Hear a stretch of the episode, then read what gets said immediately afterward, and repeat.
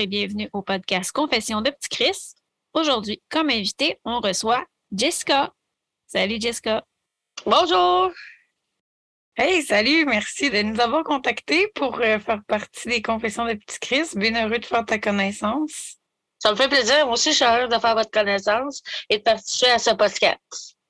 Dans le fond, j'aimerais ça qu'on commence par une petite présentation brève de qui tu es. Tu Oui. vis dans quel coin, tu as quel âge, puis c'est quoi ton projet actuellement? Euh, je vais avoir 35 ans le 14 mars. J'habite à Québec. Puis en ce moment, ben, j'aimerais ça être maman. Fait que euh, je me concentre là-dessus. Puis euh, j'étais avec l'IVAC.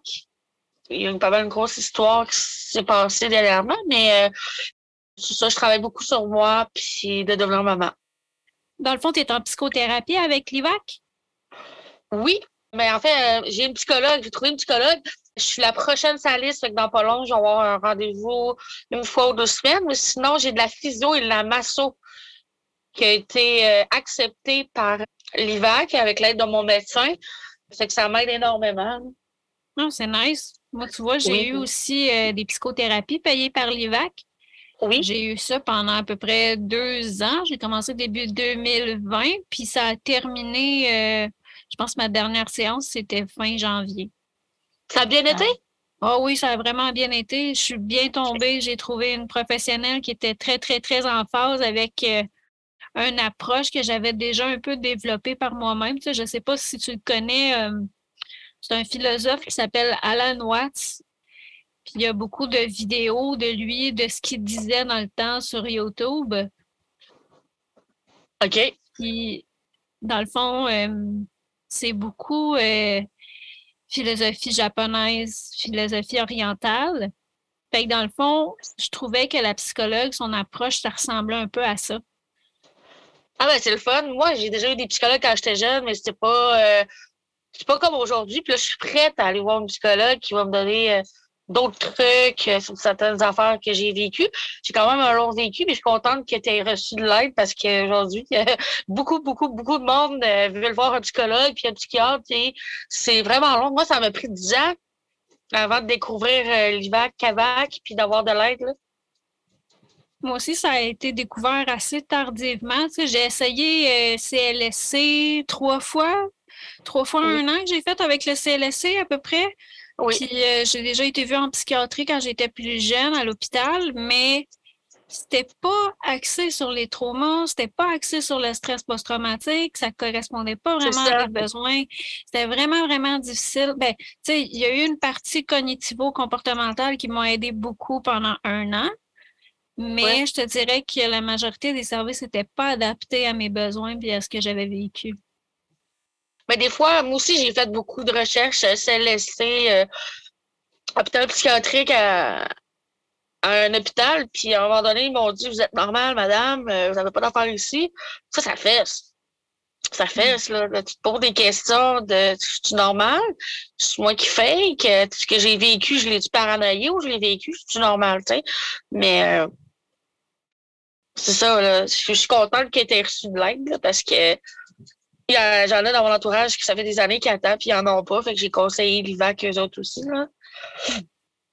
Quand j'avais demandé euh, de signer le formulaire à mon médecin de famille, justement pour l'IVAC, il m'a dit quand même quelque chose de marquant. Il m'a dit Ce que tu as vécu, c'est des événements extraordinaires, mais ta réaction est normale. Dans le sens que c'est normal que tu aies été traumatisé de ça. Ouais. Euh, ben, un, un médecin de famille depuis que tu es en centre jeunesse? Non, malheureusement, ça a été beaucoup plus difficile que ça. OK, parce que moi, j'ai été, j'ai été placée à 16 ans euh, en foyer de groupe puis j'ai eu un médecin de famille puis depuis, j'ai le même. Ah fait que, ouais. tu sais, je suis quand même chanceuse parce que lui, il sait tout. Puis euh, quand j'ai fait madame de l'IVAC, c'était go tout de suite parce que la violence conjugale que j'ai vécue vite fait, il c'est le même médecin de famille. Il- Ah, Mon ancien conjoint, le même médecin de famille. Fait qu'il sait très bien ce que j'ai, vécu. Fait que c'était allé vite. En six mois, tout était fait. J'ai, fait, j'ai ouvert huit dossiers, puis ça va progressivement. là. Ça s'est enchaîné, mais là, il faut juste attendre que la place se libère sur les, les fameuses listes d'attente. là. Oui. En ce moment, là, moi, ma psychologue, quand tu l'appelles, sa boîte vocale, a dit qu'elle prend plus personne sur sa liste d'attente. C'est ben, moi, j'en ai une psychologue. Euh, ben, j'ai été acceptée à partir de septembre. Septembre 2022, que j'ai eu, euh, j'ai de l'aide. Ben, j'étais contrainte de savoir l'emploi avant. Ils m'ont débarqué de là pour être avec l'IVAC, puis avoir les aides nécessaires. Puis la psychologue, j'ai cherché, cherché. Mais moi, je vais au centre de au 3A à Québec, moi, tous les jeudis ou deux semaines, j'ai une bouffe collective que on, a des sacs de bouffe, on trie, puis on parle avec des filles, puis euh, une elle me référait sa physio, l'autre euh, la psychologue, mais ah, sa psychologue-là était pleine. Fait que là, j'ai comme parlé avec une autre, puis là, ah, ça l'a donné qu'elle elle, pouvait me prendre, genre. Fait que dans le fond, c'est des, des filles à ce centre-là qui t'ont référé. Oui. Ben, c'est des filles que, comme moi qui ont lourd vécu. Puis en, discutant de ça, ben, il y en a une, elle m'a référé euh, sa psychologue, comme je disais, puis l'autre, elle m'a référé sa psychologue. Une ne pouvait pas, après plus personne, mais je l'aimais pas son ton de voix, fait que j'étais comme chanceuse. L'autre, avait de l'air plus dans trentaine, puis qu'elle avait mis sur la liste d'attente deux, trois mots. c'est pas long, là, sérieux. J'ai attendu dix ans, je me dis, je vais encore entendre trois mois, puis là, je suis la prochaine, là, dans pas long, euh, je, vais pouvoir la rencontrer, tu sais. Fait que c'est encourageant dans ce temps-là, c'est clair. Puis toi, ton histoire avec la DPJ, ça a commencé comment? Ben, c'est comme vague, parce qu'après 20 ans, j'ai retrouvé ma mère. Fait que là, je me demande, tu sais, qu'est-ce que ma mère elle a vécu concernant la DPJ, je le sais pas. J'ai eu une enfance instable. Je me suis fait promener de gauche à droite. En gros, je crois que ça a commencé à 4-5 ans. La DPJ m'a enlevé, mettons, euh, quelques jours. Puis là, ma mère, voulait me revoir, fait qu'elle me reprenait. Ma mère, elle était instable à cause de la violence conjugale qu'elle a eue. Puis en même temps, tu sais, je sais pas trop l'histoire qu'elle elle a vécue au complet. Tu sais, je peux pas dire qu'il y a ça, ça, ça, mais je sais juste qu'elle a pogné des hommes violents, puis tout ça, puis que c'est une fille hyper intelligente là, euh, au cégep, travail, tout ça. Mais je pense qu'elle s'est défoulée un peu sur moi. Je je sais même pas si c'est vrai. sais. Je sais que oui, elle m'a déjà levé la main sur moi et tout ça. Après ça, elle a donné naissance à Samuel, mon autre demi-frère, et la DPJ lui ont pris puis lui ont forcé à la mettre en, adoption. Fait que ça, ça l'a comme pas aidé non plus, tu sais. Fait que euh, moi, à partir de 4-5 ans, c'est là que ça. J'ai commencé à être très instable. Pas très, mais vous allez savoir au courant de la discussion, là, si vous voulez. Ben oui, puis justement, tu sais, tu parlais 4-5 ans, ça c'était le début de l'entrée à l'école. Comment ça allait ben, je me souviens, là, j'ai une bonne mémoire, même j'en parle à ma mère, là, je me souviens euh, à quelle garderie que je suis allée. Je suis allée à la garderie au sol, puis j'étais antisociale, puis là, elle, elle, se le faisait dire, mais tu sais, les années fin 80, début 90, ils ne savent pas c'est quoi, euh, tu sais, un enfant qui est plus isolé, qui ne veut pas socialiser, tout ça. Fait que euh, je suis diagnostiquée avec le syndrome de Gilles de la Tourette, avec hyperactivité puis problème d'opposition.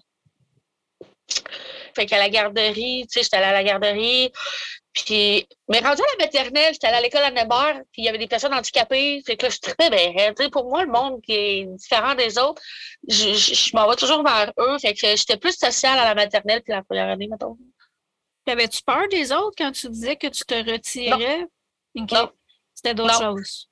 Ben, je sais pas. Ben, à la garderie, c'est là que mon demi-frère m'a comme agressé sexuellement. Fait que c'est peut-être une phase que je commençais déjà à manger mon pouce, la peau de mon pouce, puis que j'étais stressée, puis tout ça. Fait que c'est peut-être pour ça. Puis quand on a déménagé, pour moi, c'est OK, on oublie tout, puis on s'en va de l'avant. On a une nouvelle Je commence l'école, il n'est plus là, fait que je peux continuer à ma vie, genre. Ouais, les enfants, c'est très moment présent. Hein? Fait que quand on les change de milieu, souvent, on s'adapte assez rapidement. Ben, pour certains, là, pas tout le monde, là, mais. Mais moi, je me suis adaptée vite. Mais le problème, c'est que je mettais tout ça dans une boîte et je le cachais en dans ma tête. Fait que euh, je me souviens beaucoup, beaucoup, beaucoup de choses. Euh, ben, j'ai des chocs post-traumatiques.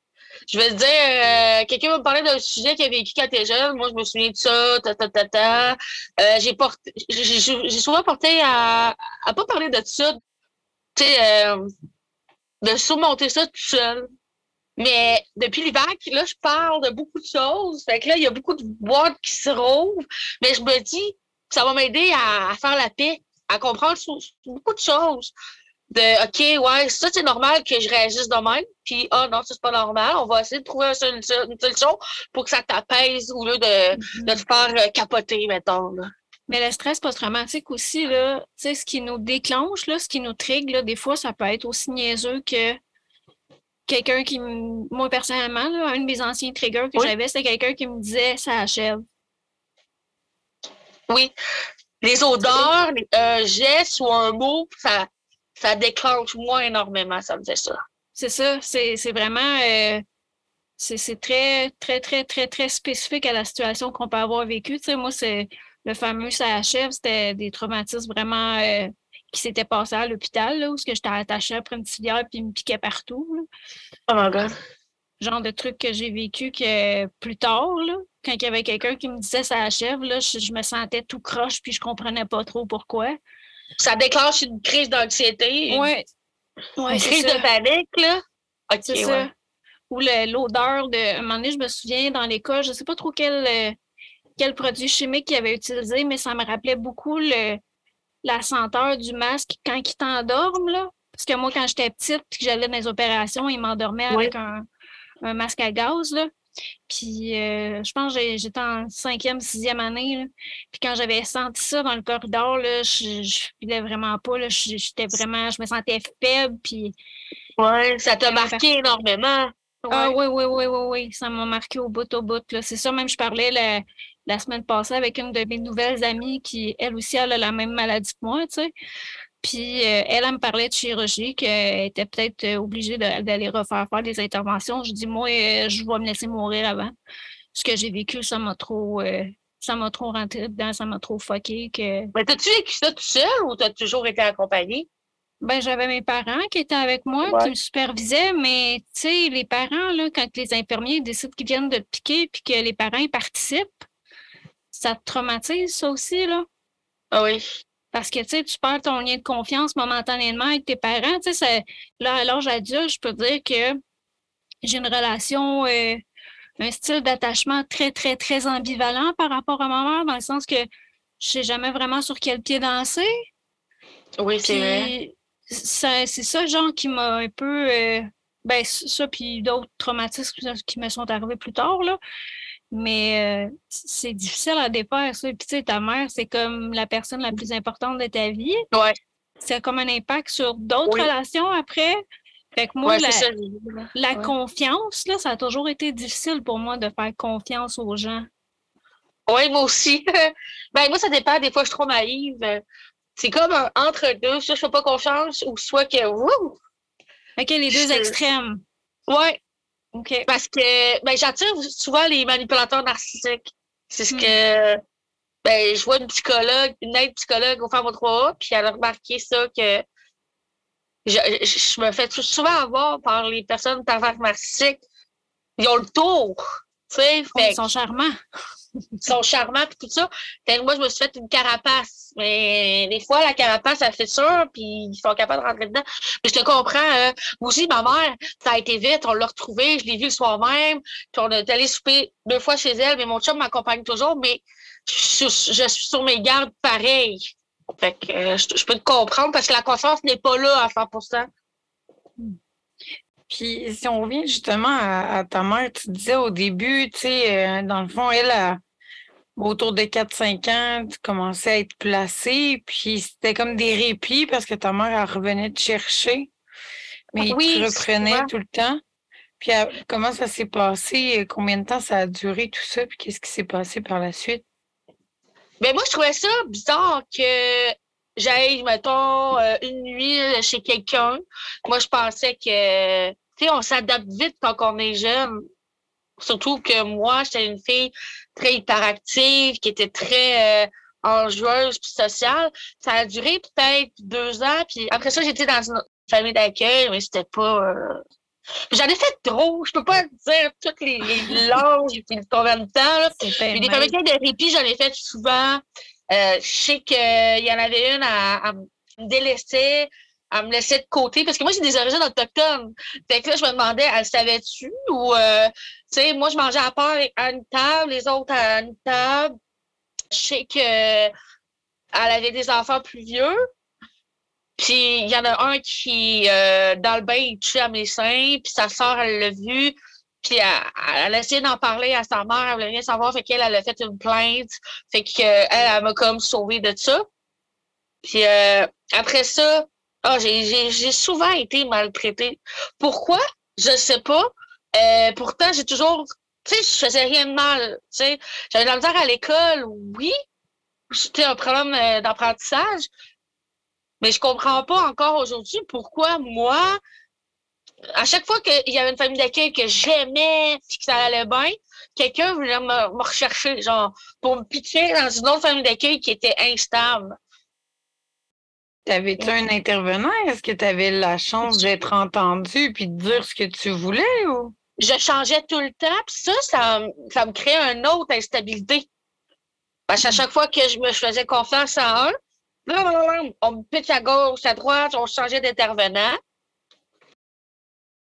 Après ça, j'ai eu une famille d'accueil que je me souviens, là, j'étais en première année. J'étais allée là juste un été, je pense. En gros, euh, c'était à Sillery, dans une maison. Puis euh, je faisais encore pipi au lit. Quand je faisais pipi au lit, ben, il me faisait faire du piquet. Je sais pas si c'est quoi faire du piquet. Ouais, dans, un coin de mur, là, puis euh, debout. Devant un mur à genoux ou debout, puis il me laissait là. Pour moi, ça va de l'air interminable. Des fois, je, tournais mon œil, puis là, je voyais, mettons, une lumière de rouge, jaune, vert.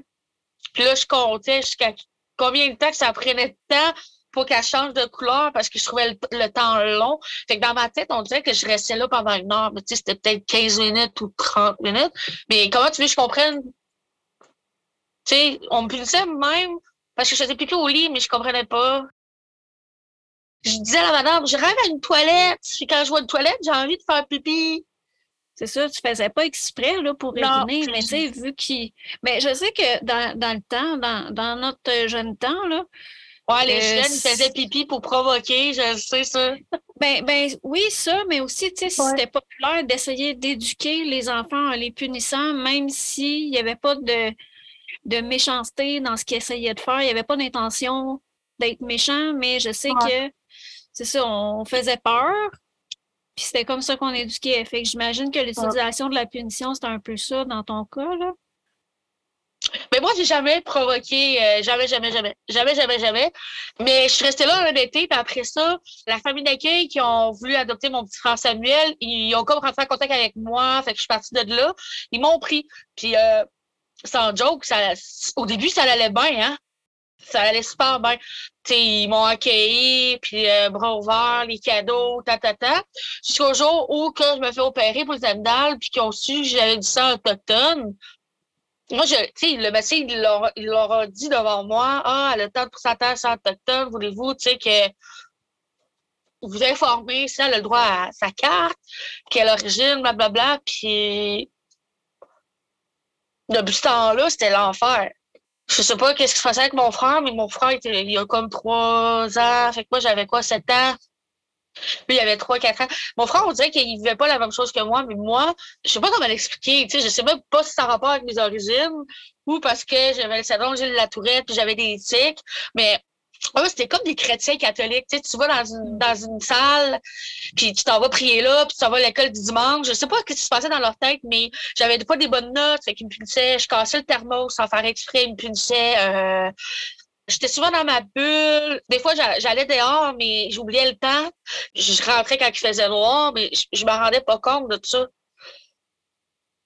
Puis ils me punissaient. Euh, je faisais du piquet, de la copie. Me couchais à 6h30, 7h. À un moment donné, j'en ai parlé avec l'intervenant, puis il m'a sorti de là. J'ai comme fini en foyer de groupe. Mais pour moi, c'était normal de vivre ça. Tu sais, je me suis jamais posé de question, mais en en parlant à un moment donné, ben, ils m'ont sorti de là, puis finalement, ils m'ont pas adopté. Puis je suis contente parce que aujourd'hui, mon, mon demi-frère, euh, il est quelqu'un d'autre, à cause de, de eux. Là je commençais en cachette à me mutiler les mains j'ai encore des marques. Moi, je suis une fille hyperactive, fait que je fouillais, puis des fois, euh, tu sais, j'avais trouvé des petites aiguilles à coudre, fait que là, je me levais la peau ou euh, avec euh, un crayon, j'essayais de me mutiler les mains, parce qu'à 7-8 ans, j'étais pas heureuse du tout, là. Je pouvais pas sortir, aller voir des amis. Les week-ends, je me souviens, ils me couchaient sur un matelas en arrière du divan.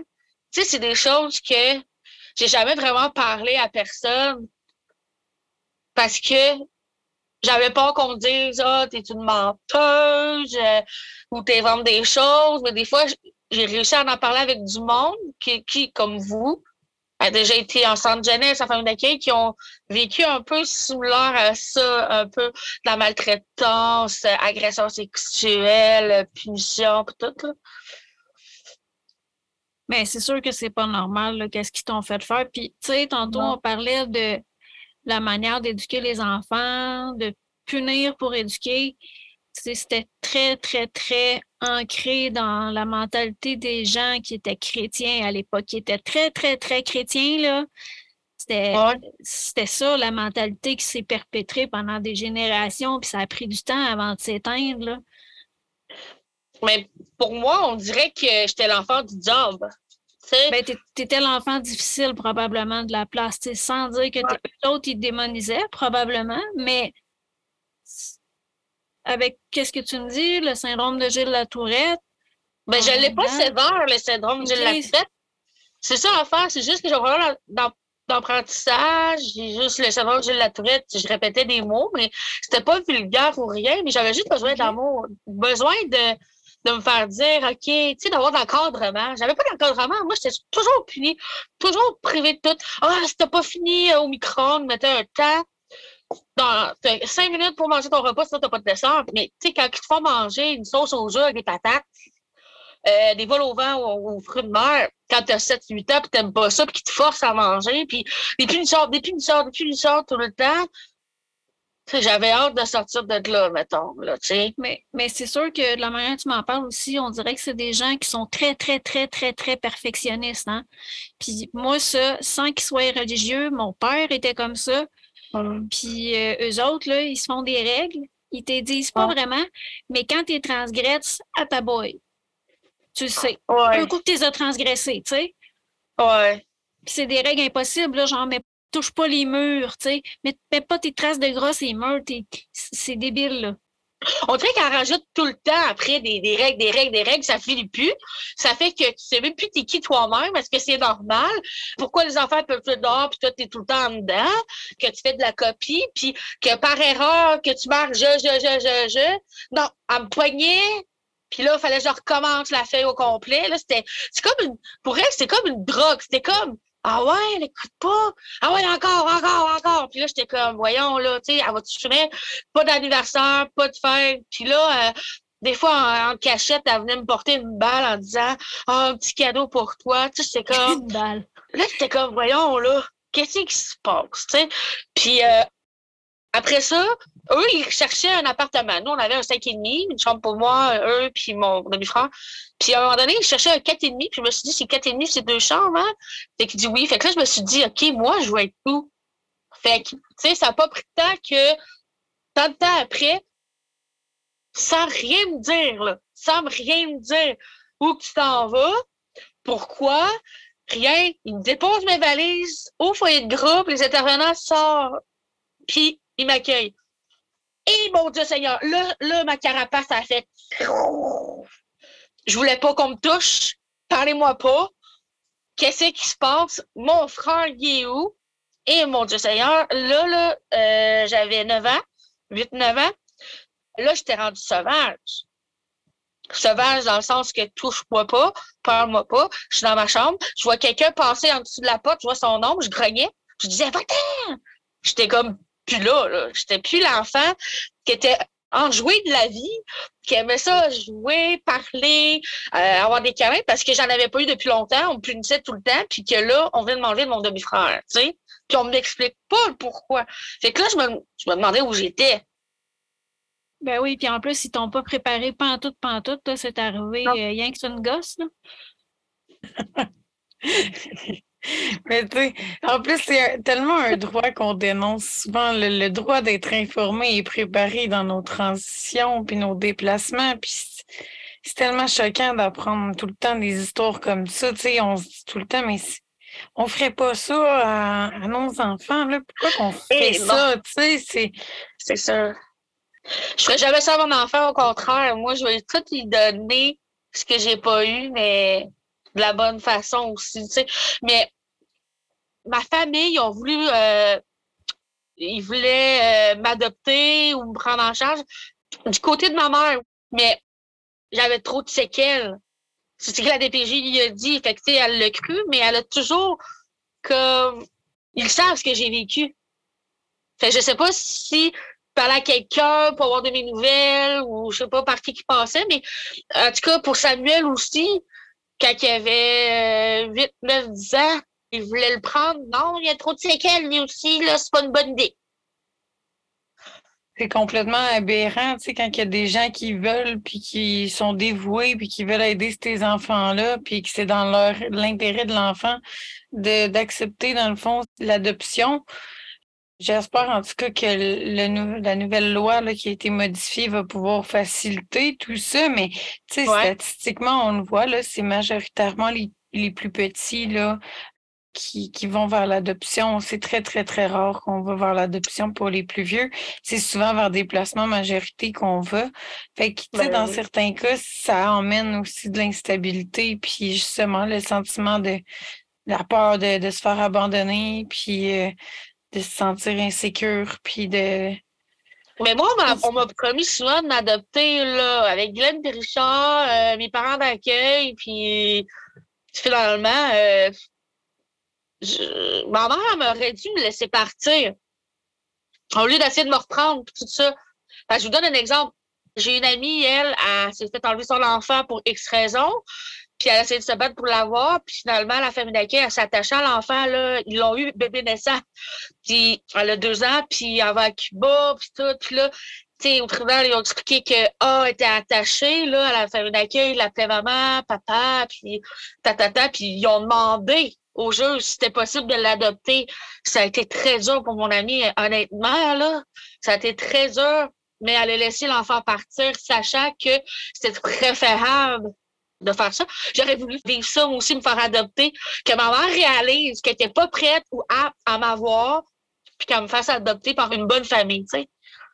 Après ça, je pense que j'avais plus d'intervenants parce que j'étais envoyé groupe avec des intervenants. En tout cas, je crois. Ça a été dur. Euh, je me pognais souvent avec les gens, je m'avais pas de mes affaires. Euh, on faisait des niaiseries. Puis dans ce temps-là, c'était des fois les groupes mixtes, les gars et les filles. Inquiétez-vous pas, là, on a, j'ai rien fait de mal, rien. Mais j'avais une grande gueule, tu sais. Fait que, fait que là, après ça, les gars étaient rendus au foyer des chaînes, là, les filles étaient rendues au foyer Walou. Il y avait des filles plus vieilles, fait que j'essayais de chercher l'attention avant les plus vieilles. Puis euh, ça marchait, tu sais. J'étais comme, leur petite sœur pendant X temps, mais ça n'allait pas tout le temps bien. J'étais instable, ça c'est ça, ça, ça. À un moment donné, il y a un intervenant, Jean-Denis. Pour lui, c'est comme mon père d'accueil encore aujourd'hui. C'est comme un très grand exemple dans ma vie. Il touchait mon épaule quand je mangeais mes céréales, puis je grognais, je me fait qu'il enlevait sa main. C'était un temps d'adaptation. Lui, il s'est dit, je vais essayer de l'apprivoiser. Tu sais. on dit ça avec les animaux, oh, le temps de l'apprivoiser, le temps d'adaptation. Fait qu'il faisait ça souvent. Puis là, à un moment donné, et Jean-Denis, il ne travaille pas ce matin. Fait que là, l'intervenant, il dit que non, il, est malade, tout ça.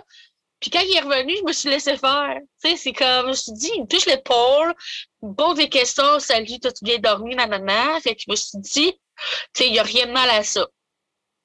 Après ça, euh, ben, lui, il est en couple avec Sonia, qui était une autre intervenante aussi euh, de 22 ans. Lui, il avait 26, 22. Euh, ils ont décidé d'être famille d'accueil, puis ils m'ont choisi dans une grande belle maison à Limoilou. Ça, ça me marque encore. Des fois, je rêve encore à ma maison. Puis comme, ben non, moi, j'habite plus là. là. fait que je restais là un bon six ans. Puis ils m'ont beaucoup, beaucoup appris, là, énormément. Même si j'ai pas été facile, ils m'ont jamais abandonné. Jamais, jamais, jamais. Mais c'est nice, ça, qu'ils aient fait ça. Il y avait Oui. d'autres personnes avec toi? cinq enfants et euh, les fins de semaine, quand que moi, je restais tout le temps avec eux, tout le temps, tout le temps. Tu sais, c'est comme si c'était mes parents. Moi, je disais tout le temps à mes amis, OK, je vais demander à mon père et à ma mère, puis ils n'ont jamais dit, appelle-moi pas papa, maman. Avec eux, je disais Sonia Jardini, mais au téléphone, je disais papa, maman. Tout le temps. Je vais demander à mon père, je demander à ma mère. Tu sais, puis les autres, ils allaient toujours euh, chez leurs parents les fins de semaine. Fait qu'il y avait deux autres jeunes qui venaient euh, les fins de semaine de répit qu'on appelle. Puis, euh, mais moi, j'étais souvent à l'extérieur de la maison l'été, l'hiver. Moi, je marchais beaucoup. Euh, J'allais dans le coin de Bardi. Euh, je me tenais avec des amis. Je me, je me suis même tenue avec Suldia. Fait que j'avais beaucoup d'amis dans le coin de Bardi, autant toutes les sortes d'origines. J'ai jamais eu de, de comportement raciste ou euh, déplacé envers personne. Puis, euh, j'étais souvent dans ma bulle. Par contre, tu sais, je pouvais discuter avec les jeunes, mais c'était des jeunes avec des gros problèmes de comportement. Mais moi, je m'éloignais de ça parce que je, je préférais me concentrer sur moi-même. Je sais pas si tu comprends ce que je veux dire. Pas être trop dérangé. C'est ça. Puis, c'était le fun. Ils n'ont jamais pensé à, à m'abandonner rien. J'allais, par exemple, c'est vrai, le temps que j'étais en foyer de groupe à Limoilou et quelques temps chez Sonia Jardini, des fois, j'allais à la famille d'accueil de répit au lac Beauport, mais ça a été difficile là aussi. Un peu parce que il y a la mère qui est assez comme eu des problèmes avec son conjoint, puis elle a tombé dans l'alcool, l'alcool. Fait qu'à un moment donné, j'ai dit à Sonia, pendant que j'étais en train de faire une pratique orale pour mon examen de français, je dis, je suis stressée, Sonia, il faut que je te parle de quelque chose. C'est normal que, que Madame X elle boit beaucoup de bière à tous les jours, puis qu'elle s'enferme dans sa chambre pour pleurer. T'sais, elle trouvait pas ça normal. Fait que c'est là que j'ai comme arrêté d'aller dans sa famille d'accueil-là de répit.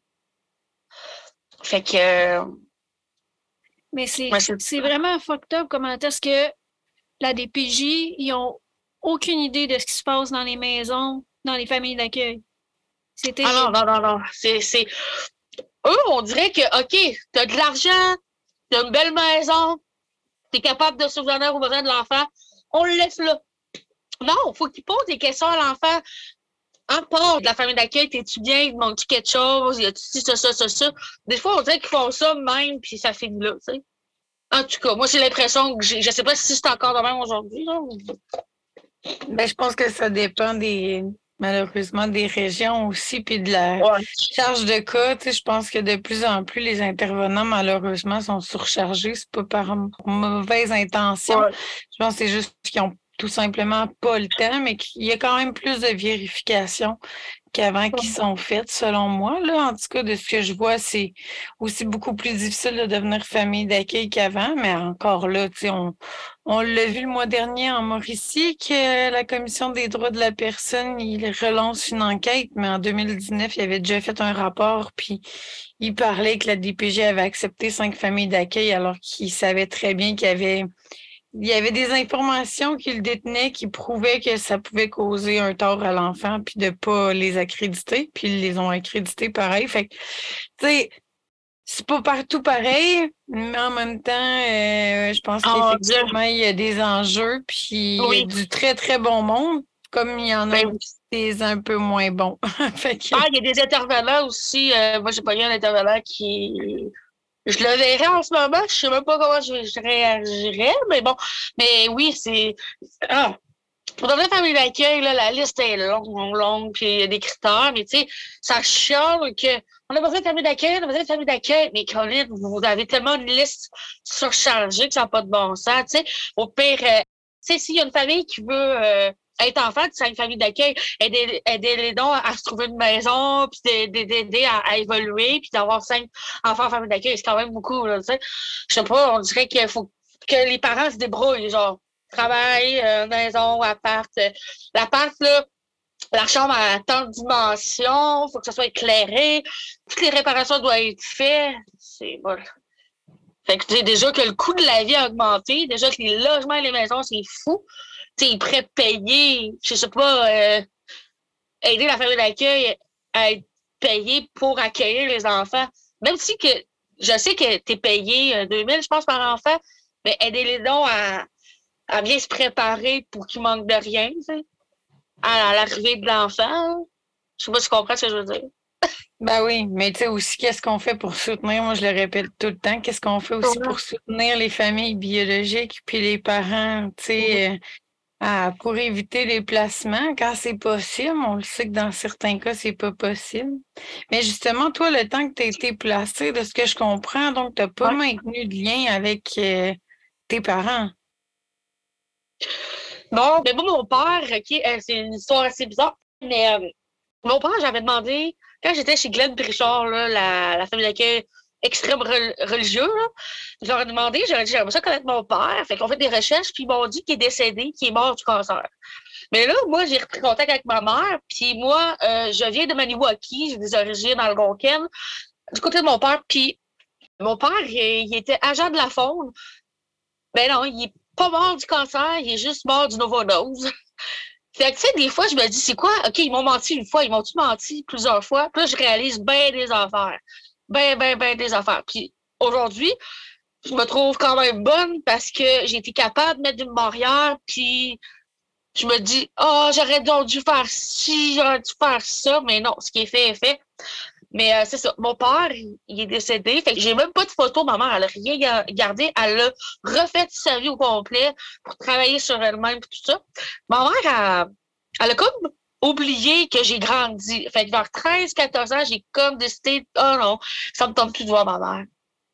La voir toujours à la maison de la famille, c'est plat. J'étais comme, moi, j'étais bien avec ma famille d'accueil. Eux, ils voulaient me garder aussi après 18 ans.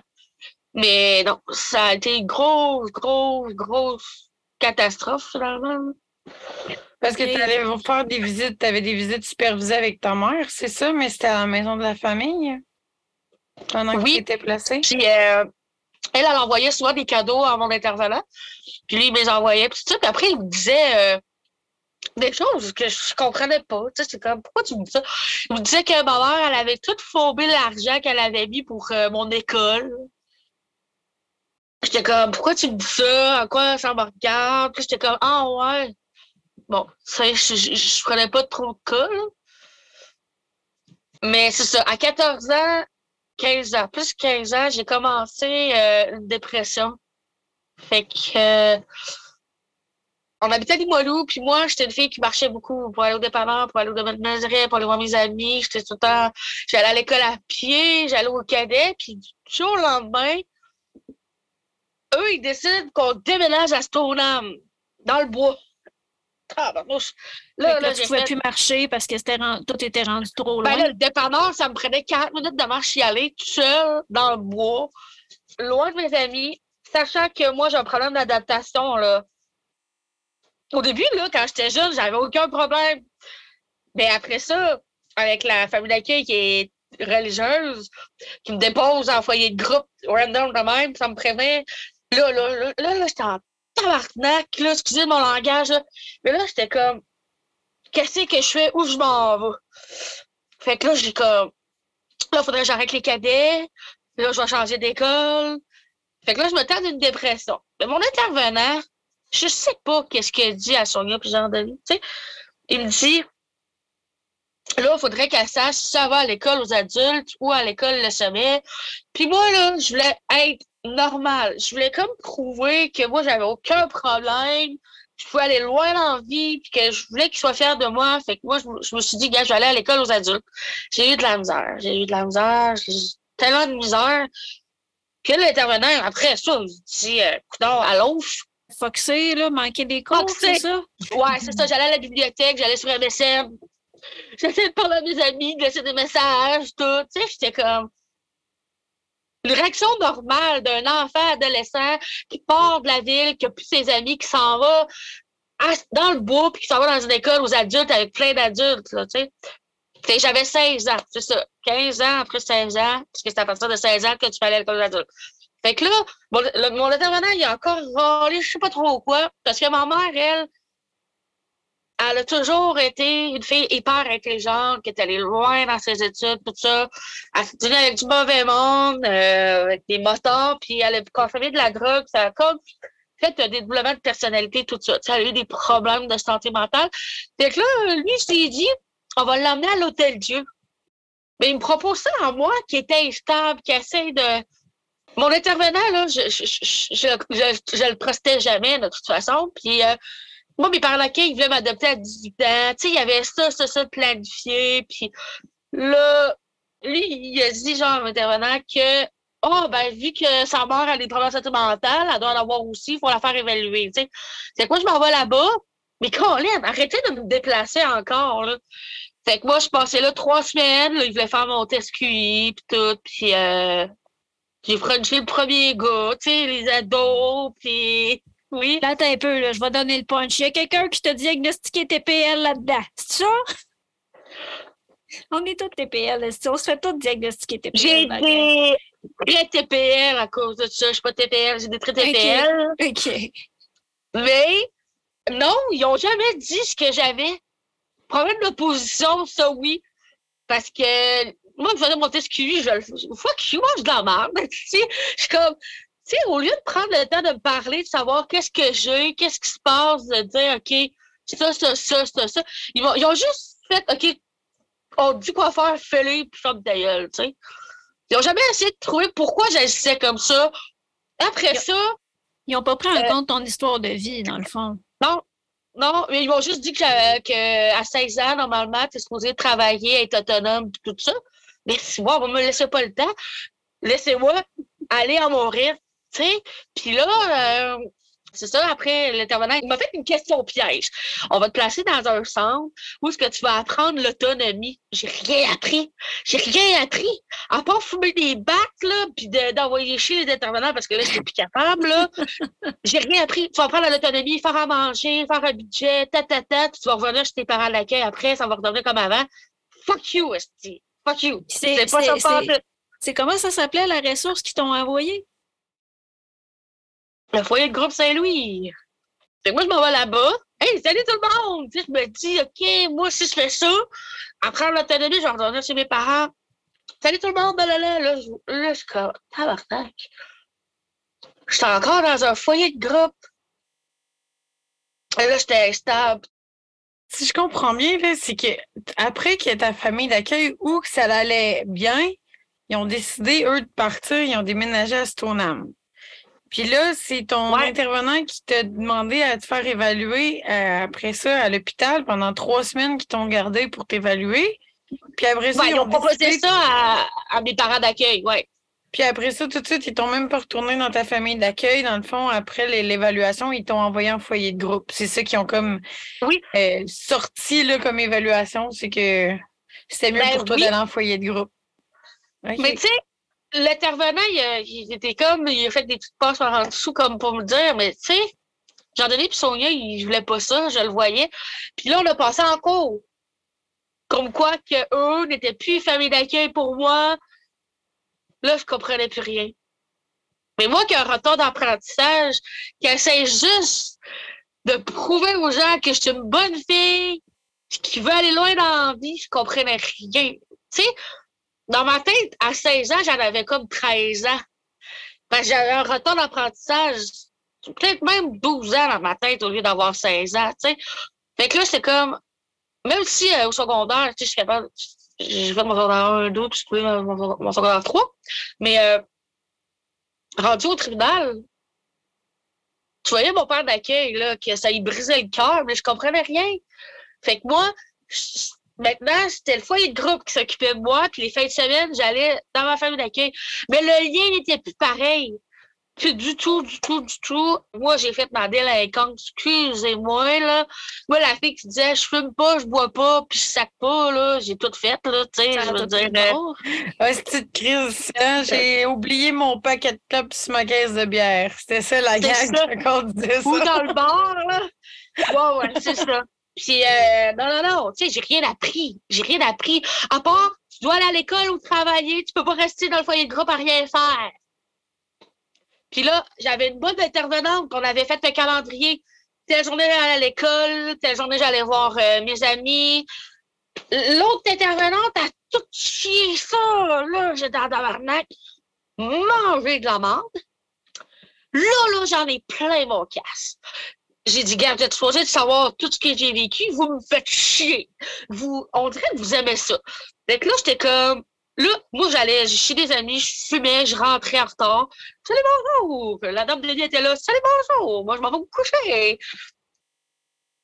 Tu sais, puis en plus, je disais aux intervenants, ah, ben, tu sais, mon ancien intervenant me disait que j'allais apprendre l'autonomie, faire un budget, c'est ça, ça, ça, ça. Ce que vous voulez, c'est juste que je travaille. Mais quand je travaillais, eux, ils ne checkaient pas mon, mon talon de paye, ils ne checkaient pas l'argent que je faisais. Moi, je dépensais. Tu sais, j'allais me faire les cheveux et tout. À 16, 17 ans, j'allais des morts, là. Christophe, là. Mais rendu à 18 ans, il me restait 500 pièces dans mon compte. Là, eux, ils se posaient des questions, mes, mes parents d'accueil. Ils se posaient des questions, ils ne comprenaient pas. On dirait que c'était tout de ma faute. Mais non, vous m'avez même pas appris à faire un budget, faire à manger. Fait qu'à 18 ans, je suis dans une chambre avec un repas par jour sur le BS. Je suis pas la seule qui a déjà vécu ça. Le jour de tes 18 ans, tu, tu te fais crisser dehors. Je suis pas la seule qui a vécu ça, malheureusement. En 2006, j'ai vécu ça, puis encore en 2023, il y a des jeunes qui vivent ça encore. Quand tu dis une chambre, c'est que tu as appelé une maison de chambre, dans le fond, puis tu as résidé là pour un petit bout? Ben, en fait, pardon, avec un intervenant, là, il disait Ah, il te reste six mois, faudrait que tu te dépêches. Euh, hey, c'est le fun, ça. Hey, c'est le fun de se faire dire ça, là. T'auras pas le choix de partir, nanana. Puis là, je leur disais Ben oui, j'ai hâte de partir, vous me faites tout chier. Tu sais, j'étais comme vous, si vous voulez m'aider, là, c'est c'est peut-être le temps, là. Tu sais, ben non. Je disais des, des trucs pour qu'ils m'aident, puis on disait qu'ils s'en foutaient, là. Mais c'est fou, pareil, comment est-ce que la DPJ, en tout cas, les, les, les fameux gestionnaires, là, les, ceux qui prennent les décisions, les fameux travailleurs sociaux qui pensent qu'ils savent tout, là, comment est-ce Oui. qu'ils n'écoutent pas les gens sur le Non. terrain, qui n'écoutent pas la, la voix du jeune puis la voix de la famille dans ce temps-là? Toi, c'est ta famille Ben, d'accueil, tu sais, c'est débile. Là. On dirait qu'ils croient plus les parents d'accueil que l'enfant. Puis ils prennent pas le temps de demander à l'enfant qu'est-ce qui se passe. sais. En plus, j'étais dans je commençais une relation avec euh, mon ancien meilleur ami, j'étais en couple avec, puis eux, au lieu de remarquer que c'était une mauvaise relation, ils m'ont comme laissé faire. Mais on me promet que je vais apprendre l'autonomie, qu'on va prendre soin de moi, je vais avoir des repas, puis ta ta ta ta ta ta, puis ça a été un gros choc pour moi, là. Ça a été difficile, puis ma relation, c'était vraiment toxique. Tu sais, j'ai fait des conneries, là, tu sais. Moi, je savais pas qu'il fallait payer un loyer, payer un téléphone, tout ça, puis euh, je me suis endettée. Hein? Ils t'ont pas appris l'autonomie, mais pas, pas en tout, là. Non, Ils ont juste laissé aller. mais je souffrais, je souffrais. Puis eux, ils pensaient que je voulais me révolter. Mais même à ça, t'es travailleur social, t'es supposé de, savoir comment trouver les ressources et l'aide nécessaires pour que cet enfant-là aille mieux ou que tu puisses l'écouter pour savoir pourquoi il agit de même. Mais non, on disait que je me suis révoltée parce que j'avais mal, mais eux, ils m'ont laissé faire comme si j'y faisais peur. Ben, moi, je le dis souvent, c'est qu'on juge souvent les comportements, puis on s'attarde pas assez aux besoins. Puis, si on agit d'une telle manière, c'est parce qu'on a des besoins sous-jacents en dessous de ça, puis c'est à ça qu'il faut s'adresser. sais, toi, tu avais le besoin d'être écouté, d'être entendu, d'être considéré, de, de juste, avoir l'impression, ben, pas juste avoir l'impression, d'avoir du contrôle sur ta vie, tu sais. Ben- Déjà, d'avoir un, un semblant d'impression de contrôle sur ta vie, c'est déjà pas pire que de pas en avoir pantoute. Mais, Mais, euh, je, mais veux-tu en savoir une bonne? Aujourd'hui, j'ai de la misère à comprendre les gens. Des fois, je me demande si j'ai pas un TSA. Parce que j'ai de la misère à, à comprendre. Tu sais, j'ai une amie, elle me parle de son chum. Ah, Chris, il est là. Tu te fais chier? Ah, Chris, il est là. Collis, il est là. C'est ça qu'on faisait avec moi. Ou, euh, tu sais, euh, ah, ton ami, t'as fait ci, ça, ça. Ah, flash-les, bloque-les. Tu sais, c'est tellement facile. On m'a fait ça toute ma vie, de soit me rejeter, me rejeter, de pas m'aider. Fait que moi, les conseils, ah, Chris, c'est là, là, perds pas ton temps avec. Puis après, euh, mon ami, elle m'explique certaines affaires, puis je fais, ah ouais, c'est vrai. Pourquoi je parle de même, tu sais? Fait que là, ce que tu viens de dire, je viens de le comprendre. Tu sais? C'est pour ça que je me mêle plus des problèmes de personne, ben, ça fait de la merde. Puis en même temps, moi, je suis comme, débarrasse-toi-en. Mais tu sais, je pense qu'en quelque part, la manière que tu en parles, c'est comme si on t'avait trahi plusieurs fois. Oui. Fait que c'est normal que tu vois ça, ces patterns-là, chez les autres. Ben, c'est un trait TPL que mon médecin me dit il y a un mois et demi. Là. Il dit T'as peur de l'abandon, de la trahison, c'est pour ça que tu es beaucoup enfermé, que t'as- avant, tu cherchais l'attention sur les réseaux sociaux, tu, publiais tout, parce que moi, je disais tout. Puis il dit aujourd'hui, il dit Tu as beaucoup travaillé sur toi. Il dit Je sais que tu es fatigué, mais sois fier de toi. Il dit Si tu n'aurais pas euh, travaillé autant sur toi, tu serais peut-être dans, dans un asile ou ce qui est sous terre. tu sais. Fait que ça, ça m'a donné un boost de joie. Puis il m'a dit que j'ai beaucoup de chocs post-traumatiques, mais surtout quand je dors. Puis en ce moment, c'est intense comment j'en ai, là. Des terreurs nocturnes, comme tu dis, là. À un moment donné, là, mon chum, mon chum, il me texte tout ça. J'étais debout dans la chambre, puis je parlais tout seul. Puis là, je disais, euh, espèce de jus de plot. Fait que là, que, mais non, je parle pas de mal. C'est pas de plot, de code. Fait que là, euh, je sais que j'étais debout, mais je sais pas ce que j'ai dit, puis je me rappelle pas grand-chose, là. Mais c'est comme les chicanes, les, avec les intervenants, ou euh, des fois, je rêve qu'il y a quelqu'un qui rentre dans le lit. Je sais que c'est pas mon chum, tu sais. Mais on dirait que j'ai la sensation qu'un homme rentre dans le lit pour m'agresser, ou... euh, ah, c'est... C'est intense, là, ça, les terrains nocturnes. Tu sais, je souhaite ça à personne, ça, là. là.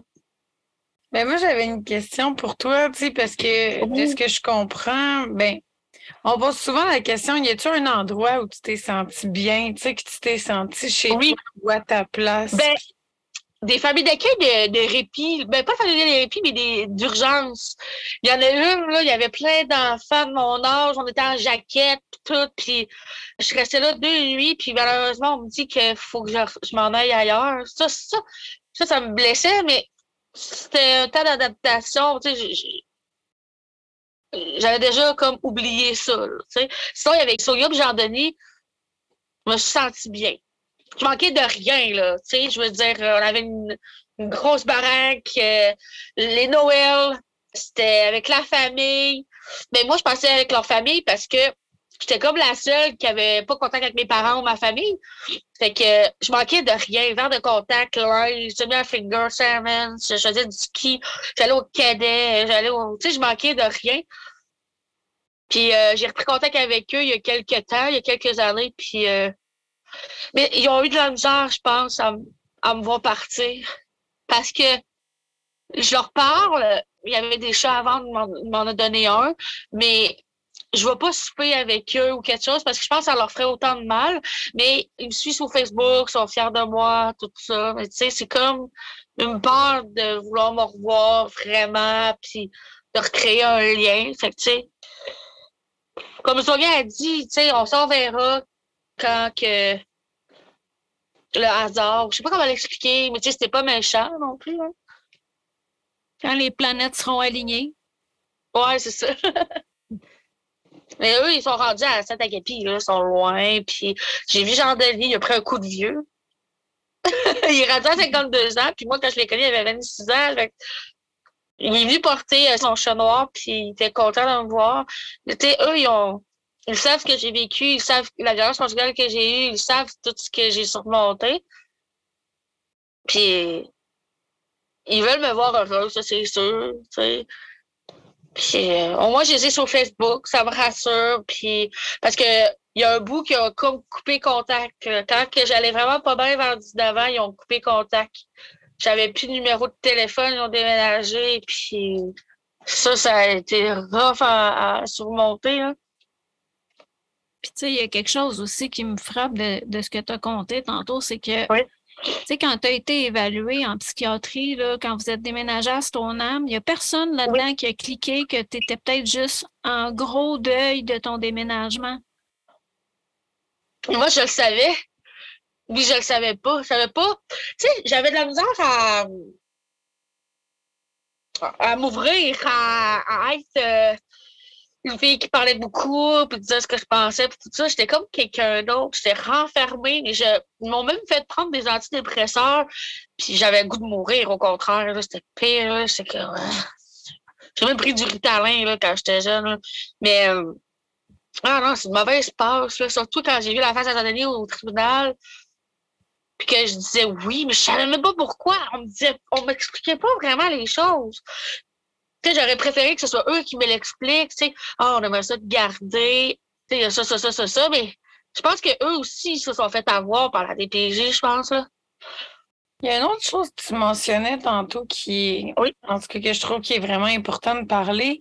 Oui. C'est justement euh, tout le côté de la culture. Tu sais, tu nous parlais que tu avais, vers l'âge de 7 ou 9 ans, que tu avais appris que Ouais. tu avais des descendances, ben, en fait, que ton père était algonquin. Euh, Euh, ben, je ne savais pas les origines encore, mais euh, j'ai jamais entendu parler de ça. C'est plus vers euh, début vingtaine que j'ai comme réalisé certaines choses. Parce que quand j'étais jeune, j'étais brune l'été, je mettais de la couleur dans mes cheveux. Il y en a qui, parlaient, qui pensaient que j'avais des origines asiatiques, d'autres latinos, des trucs comme ça. Puis là, plus tard, je me suis, je me suis posé des questions. Là, j'ai fait, euh, c'est clair, là, tu sais, euh, on m'avait dit que j'avais des origines autochtones, tu sais, un pourcentage, tout ça. Fait que euh, je me suis dit que j'étais d'origine autochtone. Fait que là, je parlais avec d'autres mondes. Hein, tu, tu penses-tu je suis de quelle origine, nanana?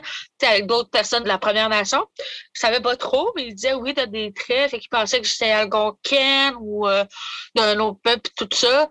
Puis, euh, je sais pas. Mais sur Guillaume Jardini, ils m'ont jamais jugé là-dessus. Je pense qu'ils étaient même pas au courant, là, eux autres. là. Mais euh, je l'ai dernièrement que mon père était moitié blanc, moitié algonquin. Sauf que ce qui est plate, c'est qu'il n'est pas enregistré. Il n'y a même pas d'avis de décès, je le trouve pas sur Internet. Il n'y a pas d'avis de décès. Je suis allée voir pour avoir euh, ma carte. Il n'est pas enregistré, fait que là, il faut que je prouve, euh, soit par un arbre géologique ou un test ADN que j'ai des origines autochtones pour avoir ma citoyenneté. Mais euh, je réponds à ta question là où je dérape. Ben, ben non, mais tu, tu restes au niveau très rationnel. Moi, tu sais, je me posais aussi la question, est-ce qu'avec du recul, à, à l'âge Ouais. où tu es rendu maintenant, c'est quelque chose qui t'a manqué, que tu aurais aimé connaître plus tôt, Oui. qu'on, sais, c'est- c'est- c'est c'est vers là que je voulais t'emmener aussi, de savoir, tu sais, qu'en est-il maintenant de ta relation avec tes origines, puis comment tu aurais voulu, puis comment qu'on ta vision un peu de qu'est-ce qu'on peut faire pour améliorer ça, selon toi? Honnêtement, je sais pas trop. j'aurais voulu genre parler. Euh, qu'il y a beaucoup d'Autochtones qui parlent anglais. J'aurais voulu apprendre l'anglais d'une autre façon qu'à l'école parce que j'ai jamais été capable. J'ai un problème. euh, j'ai eu beaucoup de misère avec mon français au début. Mais euh, j'ai toujours voulu apprendre euh, un peu plus sur euh, les origines à mon père. Je me suis toujours demandé, tu sais, y a-tu de la famille, là, là, là, mais Ma mère a dit que c'est pas une bonne idée de rentrer en contact avec eux à cause que il y avait beaucoup de drogue, alcool, violence, tout ça. Fait que, tu sais, je- je pense pas aujourd'hui que je veux euh, apprendre à connaître la famille à côté de mon père à cause de ça. Elle a dit que c'est pas une bonne idée, puis que... Mais je peux vous dire qu'à l'hôpital, j'ai jamais vraiment été euh, maltraitée, là, parce qu'il y en a beaucoup que des origines euh, de la Première Nation qui sont maltraités à l'hôpital. là. Je me Ouais. suis tout le temps demandé par rapport à ça, est-ce qu'ils se font maltraiter à cause de leurs origines ou à cause du stigma de toxicomanie qui colle à l'origine? Mais elle qui est décédée, je me souviens pas de son nom. Je suis vraiment Joyce, désolée. Oui, Joyce, c'était. Tu sais, je me souviens, je me souviens pas si c'était toxicomane. Elle ne l'était pas, mais il quand elle est rentrée à l'hôpital, ils pensaient que peut-être que oui. Mais en quoi ça les concerne? C'est ça, je comprends pas parce qu'il y en a des blancs là, qui sont bien alcooliques puis bien junkies. Là. Mais on, Puis, on- euh, on- moi, personnellement, là, quand j'étais toxicomane, là, puis c'était pas de la grosse Ouais. toxicomanie, mon affaire, je faisais je faisais Ouais. du pot puis prendre des champis, ben Ouais. j'étais super jugée pour ça, là. OK, fait que les drogués, tout le monde qui sont drogués, ils se faisaient juger, c'est ça? Je pense qu'il y a un double stigma quand Ouais. on parle des personne de Première Nation. Moi, tu sais, quand je me souviens beaucoup quand j'étais petite, il y avait des jokes de mon oncle vraiment déplacés. Puis c'était des préjugés, justement, à dire que c'était juste des gens violents, tous des gens euh, alcooliques ou toxicomanes. Fait que, tu sais, c'est comme un double stigma un peu de qui colle aussi. Fait que heureusement, là, on avance, là, puis on, se parle, puis euh, les choses, j'espère, évoluent un peu, les mentalités, j'espère qu'ils évoluent un peu dans la tête de ceux qui nous écoutent au moins. Mais... Je donne un exemple. Les Français, ils disent tout le temps Ah, oh, les, Amérindiens avec euh, retourne dans ta caverne avec ton caribou. J'étais comme ben, voyons, là, tu sais, c'est vraiment ça, là, dans un sens. Mais mon frère, mon demi-frère, il m'appelle la squat. J'étais comme, pourquoi tu m'appelles la squat, oui? Il dit, ben, c'est une grosse amérindienne. Je dis, hey, il parle autrement, là. Il dit, ben, c'est vrai, t'as des origines amérindiennes, je vais t'appeler la squat. C'est comme, ah. C'est violent, c'est pas. mais moi, je l'ai pris pas personnel, mais il faut pas. Il ne faut pas réagir à ça, mais il ne faut pas le prendre trop personnel. Il faut expliquer que, gars, peu importe la nationalité, là, ben, tu peux être un violeur, un agresseur, un transphobe, un alcoolique. Il faut arrêter de mettre tout le monde dans le même bateau, tu sais, je veux dire, euh, c'est ça qui gosse. Je sais, puis, tu sais, pour en revenir un peu à la toxicomanie, là, quand on essaie d'aller demander des services, puis qu'on a l'étiquette toxicomanie de coller dans le front, là, ben, c'est difficile des fois d'obtenir des services parce qu'on est considéré comme des mauvais patients qui ne collaboreront pas. J'ai déjà euh, un problème, pas de toxicomanie intense, mais quand que, en foyer de groupe, j'ai commencé à fumer du pot, à fumer la cigarette, puis à boire un peu, tu sais. Puis euh, à un moment donné, euh, sans faire exprès, j'ai pris. Euh, dans ce temps-là, ça s'appelait un juicy. Là. Je sais pas si tu sais quoi, là. Ouais, c'est un joint de la coke, c'est ça? Ouais. Et Colin de Bin, ça n'a pas bien été, disons, là. Puis avoir su, je l'aurais pas pris, ce joint-là, parce que je l'ai juste mis du pot. Puis euh, je me rendais compte que je voulais mourir, puis tout, fait que ça allait pas bien, fait que j'étais pas dans une bonne passe. Puis après ça, je me suis décidé d'arrêter le plus possible. J'allais voir mon médecin, puis il dit que j'avais des traits TPL à cause que je voulais changer de sexe. Dans ce temps-là, je voulais changer de sexe, je voulais devenir un homme, je voulais qu'on m'appelle chambre. J'étais plus là. J'étais plus moi, là. J'étais plus là. Tu sais, le deuil, l'anxiété, dépression, euh, violence conjugale, plus euh, le, le THC qui est vraiment pas bon. Je voulais changer de sexe, ça. Écoutez, j'en parle pas à personne. Mais là, je suis prête à en parler, mais mon chum, quand il a ça dernièrement, il a pogné un deux minutes, mais lui, il me juge pas. J'ai vraiment un bon gars. J'ai dit oui, oui, je voulais qu'on m'appelle Chante. J'avais la coupe de Justin Bieber. Puis, ouais, moi, j'étais partie loin. Je voulais comme me créer un nouveau monde. Je voulais comme être quelqu'un d'autre. J'essaie de m'évader. Puis, je voulais pas être dans la réalité, tu comprends? Pour moi, la réalité, c'était de la grosse merde. Moi, je voulais être sur les réseaux sociaux. Je me disais peut-être que ça va me rendre plus heureuse. Finalement, là, le monde sont encore plus euh, dérangés, ces réseaux sociaux. là.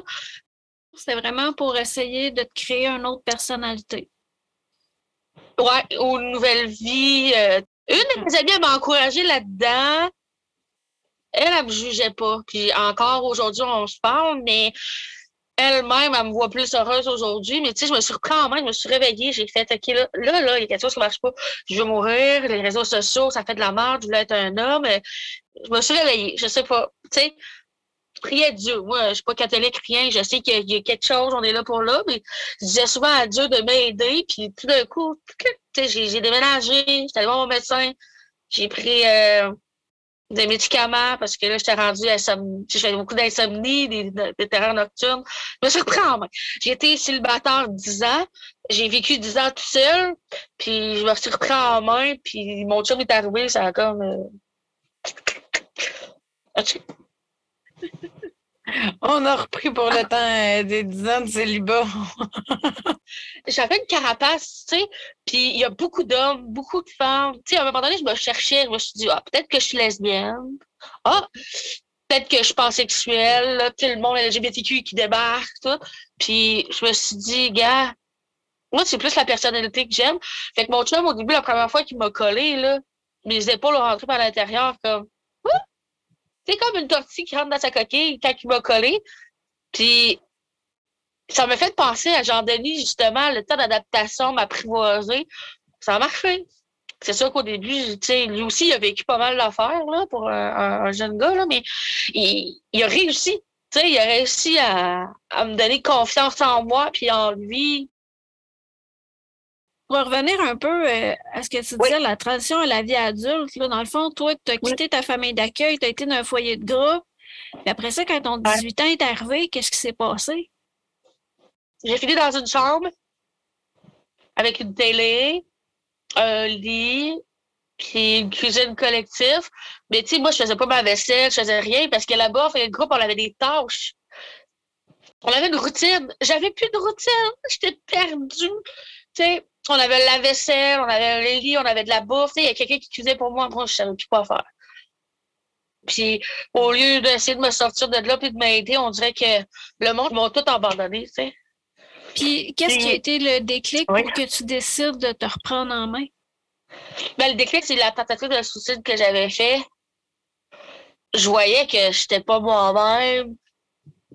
J'avais envie de mourir tout, tu sais, je prenais plus mon synthroïde parce que j'ai un problème de thyroïde, je prenais comme plus de médicaments, puis à un moment donné, c'est dans le temps que je, que je pensais être un homme, je m'envoie à l'hôpital L'Enfant Jésus, puis je vais aller en psychiatrie, je leur dis je vais mourir, fait que là, je passe quelques jours là, ils disent, on peut rien faire pour vous. Vous, vous êtes normal.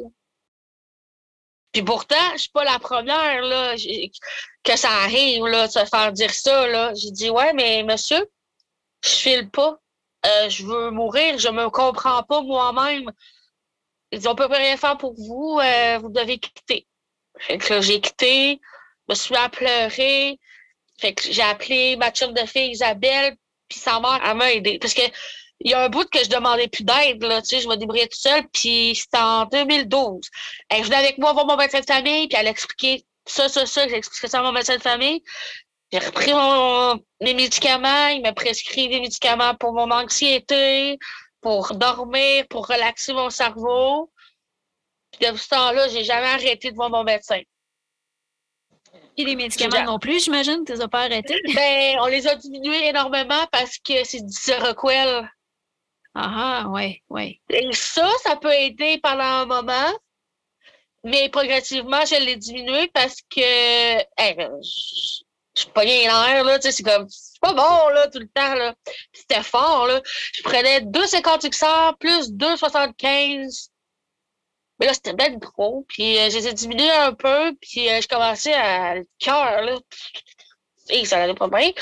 Fait que je les ai diminués, puis c'est beaucoup, beaucoup moins épais.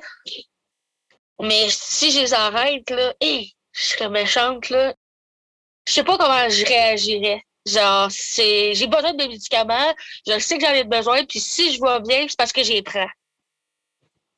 Ça me fait penser, euh, moi aussi, je suis sur Seroquel, là, puis euh, début trentaine, j'ai essayé ça.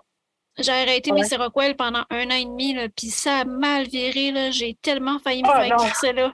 En dernier, là, mon chum, il m'a dit Là, tu recommences à prendre des pilules parce que sinon je m'en vais, parce que c'est pas endurable. Moi, le, qu'est-ce que ça me faisait là, d'arrêter le Seroquel, c'est que je m'emmerdais tout le temps puis je faisais des mauvais coups. Je faisais des mauvais coups puis je fumais. on fait des mauvais coups comme moi, là, je payais pas de loyer, euh, je crossais le monde, là. prête-moi de l'argent, je vais te le remettre. Fuck you, mange la merde. T'as le cerveau qui fait tout sais pas où t'en aller. Puis euh, en même temps, euh, tu sais, j'arrivais pas à dormir. Fait que je me couchais à 7 heures le matin. Là, j'étais toute déréglée. Là, fait que je te comprends. Mais je dis souvent aux gens, pourquoi tu arrêtes ta médication? Parce que je vais bien. Mais si tu vas bien, c'est pourquoi? Parce que je prends la médication? Ben, voilà. C'est ça. C'est ça. Fait que là, ils sont comme, ah, OK, ben, inquiète-toi pas, moi aussi, là, j'ai arrêté mes médicaments, là. Puis, c'était pas beau, là. Puis, euh, mon chum m'a demandé ça à un moment donné. Il dit euh, Si t'arrêtes tes médicaments, là, qu'est-ce qui va arriver? J'ai dit euh, Je sais pas. je sais vraiment pas. Puis je veux pas le savoir. Je me souviens aussi que j'avais arrêté, j'étais enragée là, après tout, mais enragée, là, une rage là, de. Tu sais, quelque chose, une rage que tu refoules pendant des années, là, puis là, là ça ressort. Là. à toute la terre entière d'exister, puis que tout le monde va bien, puis toi, tu vas pas bien, puis c'est... Ouais, ouais, ouais.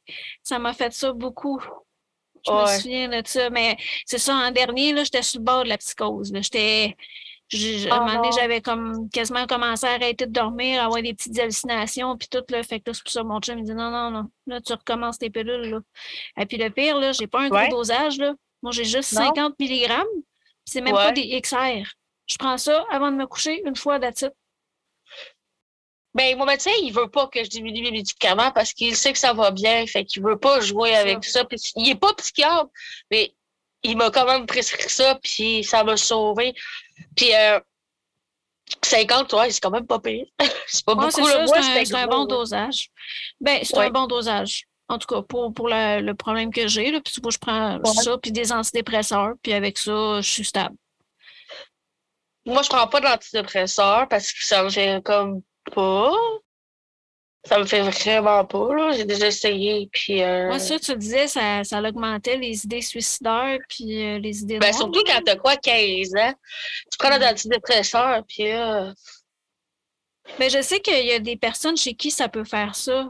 Moi, personnellement, ça, c'était vraiment le jour puis la nuit, là, quand j'ai commencé à essayer ça, là, et puis j'ai pas j'ai vraiment, vraiment pas une grosse dose, puis ça me fait effet en masse, là. Mais ouais. Moi, ce que j'avais appris, en tout cas à l'université, j'avais eu des petits cours, là, puis je ne suis, pas vraiment calée dans tout ce qui est médoc. Là. Mais moi, ce que j'avais compris, c'est que ça pouvait faire l'effet inverse. Justement, les antidépresseurs, il y a un danger quand même que ça fasse l'effet inverse parce que c'est comme s'ils sont sur le continuum opposé avec l'anxiété puis la dépression. Fait que... C'est pas pareil. C'est ça, c'est pas pareil. Puis en même temps, les antidépresseurs, ce qu'on, en tout cas, moi, de ce que j'ai lu des, des articles, c'est qu'il n'y a pas de données probantes qui montrent d'effet euh, vraiment là. Pour, il y aurait plus un effet placebo avec les antidépresseurs, sauf pour des gens qui ont une dépression majeure. Euh, puis en fait, il y a même, parce que c'est toute une question de sérotonine. Euh, il y en a que c'est l'effet inverse. En Europe, ils ont des ils disent des antidépresseurs, mais ils font l'effet inverse. Euh, oui, ils diminuent la sérotonine plutôt que la diminuer. Fait que c'est comme. Ben, j'ai une amie, elle était PL, puis elle, s'est fait prescrire le médicament du bonheur pour qu'elle ait plus de sérotonine, pour plus être de bonne humeur, plus être heureuse, au lieu d'empirer. Ben moi, le, Paxil, ça fait juste qu'il y a plus de sérotonine dans mon cerveau parce que ton cerveau la consomme moins vite. Mais j'avais essayé de l'arrêter. J'ai fait une psychose en 2020, puis ils m'ont recommandé d'essayer d'arrêter les antidépresseurs. Puis, je j'ai pas été capable. Les émotions que j'y vivais étaient trop rochantes, étaient trop intenses. Puis, même ah, tu faisais plus de mal que d'autres choses. De la manière que je parlais, je me reconnaissais plus. C'est comme si j'avais plus de filtre du tout.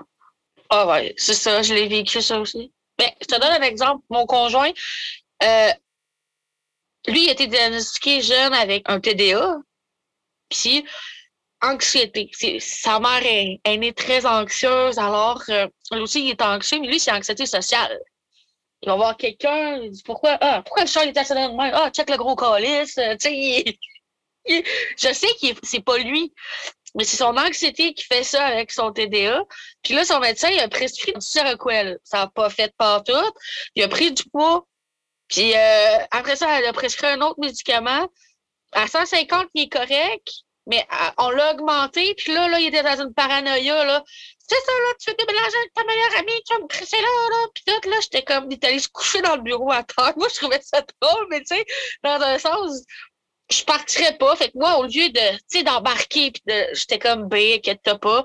Là, là, je pense que c'est ta médication, qui ça va pas bien. Je dis, B, viens-t'en aller, tu dormiras pas à terre. Non, je te laisserai pas. Tiens, je vais m'occuper de toi, inquiète-toi là, je l'ai laissé tranquille. Puis là, après, il me dit, genre, 30 minutes plus tard, t'as entendu de commander du McDo, là? J'ai dit, gars, là. ouais.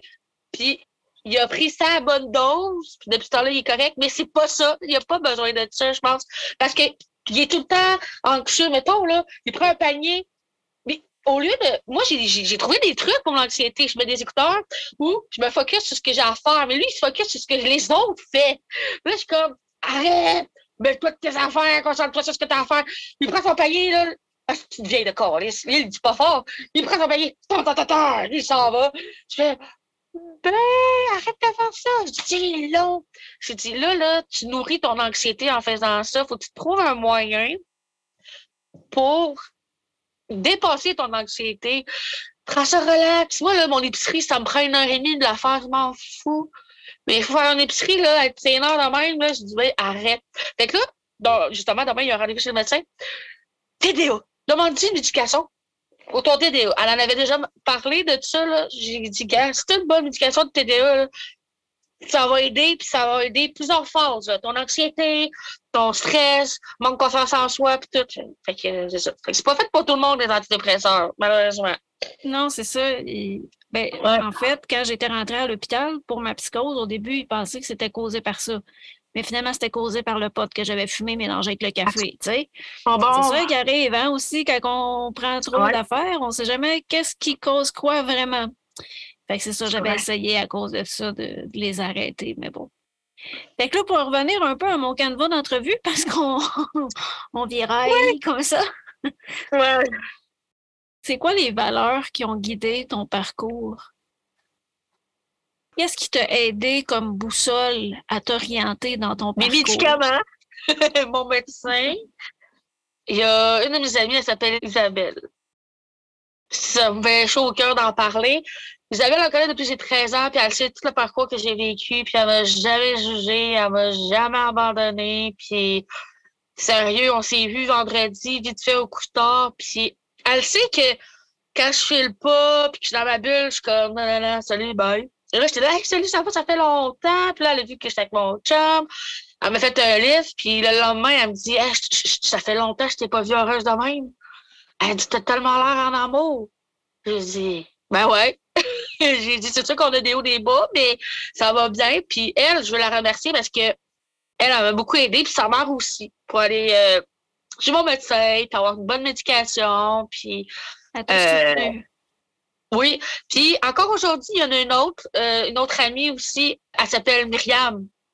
Moi, je suis impulsive des fois. Tu sais, quelqu'un va me faire chier, là, hey, bonjour, puis là, je vais avoir le dernier mot, puis tout. Puis là, elle, elle m'a appris pendant plusieurs années à être mature, tu sais, d'apprendre à ignorer, à apprendre à bloquer, à apprendre à, à s'en coller, tu sais, puis elle dit, si, là, il y a quoi que tu veux dire, là, ces réseaux sociaux, viens m'en parler avant, là, fais pas ça, là. Fait que là, même, puis... je me rends compte qu'on n'a pas besoin d'avoir un grand réseau social, puis les amis, ça se compte sur ses doigts de la main, tu sais, ta famille aussi, tout, mais Mariam m'a beaucoup aidé. Après ça, il y a mon conjoint aussi. En 2020, été 2020, j'ai vécu une agression sexuelle, puis tout, puis j'ai connu mon chum en septembre 2020. Puis lui, m'a fait ouvrir les yeux sur beaucoup de choses. Fait que j'ai eu la chance de mettre beaucoup de monde aussi de côté. Des amis toxiques. Pendant 12 ans, j'ai été euh, dans une amitié toxique, puis que on a une différence d'âge, moi puis mon chum, fait que lui, je tenais avec euh, sa fille. Tout. 12 ans, c'est long. C'est long dans, une amitié toxique. J'ai eu de la misère à, m'en débarrasser, mais mon chum m'a beaucoup aidé. Puis euh, mon chum, il m'a jamais critiqué, jugé, genre mettons que la veille, je me suis maquillée, puis le lendemain, je suis toute décrisse avec un maquillage, je vais dire que je suis belle. Puis je me regarde dans le miroir, puis je fais, ben, t'aurais dû me le dire. Je dis, de quoi? Ben, que je t'ai coité. Je dis, ben, t'es tout le temps belle. Ça, ça a été dur au début, le temps d'adaptation, mais aujourd'hui, je me rends compte que ça a beaucoup aidé dans mon estime, mettons qui me trouve belle. Il m'a jamais jugé parce que j'avais pris beaucoup de poids. Je m'entraînais quatre jours semaine avant le confinement. Puis j'ai pris un bon 50 livres. Je suis tombée dans le pré-diabète. Puis il m'a jamais jugé. Puis euh, ce que le monde disait sur moi, là, lui, j'étais comme, ah, ça marche, là. Je veux pas t'entendre, tu sais. Puis euh, mes parents d'accueil, sûr que Jean-Denis m'ont beaucoup aidé aussi, là. Ils m'ont appris que on est tous des smarties. C'est pas la même couleur, mes parents à l'intérieur. Il faut pas mettre tout le monde dans le même bateau. Puis euh, tu peux avoir des amis pauvres tu peux avoir des amis qui, tu sais, même si moi je manquais de rien, j'invitais tout le temps mes amis qui, qui, ah, ça continue de souper chez nous, euh, j'ai les invités chez nous, ils étaient toujours bien accueillis. Fait que même encore aujourd'hui, j'invite quelqu'un chez nous, t'as-tu faim, t'as-tu soif, tu sais, c'est, c'est pas mal de choses quand même que j'ai retenues dans ma vie puis que j'ai, je continue à, à les entreprendre aujourd'hui. Oui, ça répond bien à la question. En effet, tu sais, à travers toutes les relations que tu as eues, ils t'ont tous appris quelque chose de bien important. C'est ça qui forme le socle de tes valeurs. ouais. Puis, si tu aurais trois choses que tu pouvais changer dans le système de la DPG, tu changerais quoi?